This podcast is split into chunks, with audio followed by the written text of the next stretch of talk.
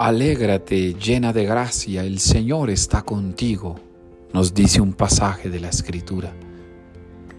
Porque mi alegría es colmada, remecida, rebosante, nos dice otro pasaje.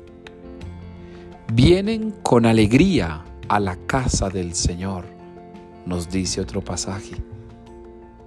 Porque conmigo mi alegría será completa nos dice otro pasaje.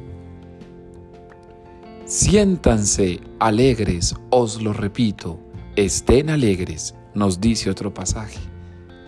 Y pudiéramos seguir, pudiésemos seguir citando textos de la Escritura que nos invitan a la alegría.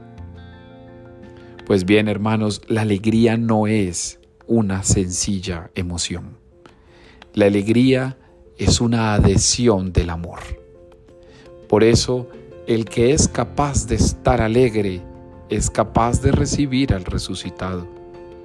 Nos va a decir la iglesia que es preferible un cristiano alegre que no un triste cristiano. Nos dicen los santos que ellos fueron colmados de la alegría plena cuando se encontraron con Dios.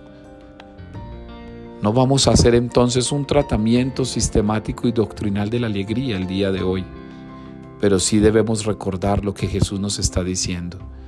Ayer nos daba la fuerza de la paz en medio de la tribulación y hoy nos está dando el don de la alegría, pero con Él.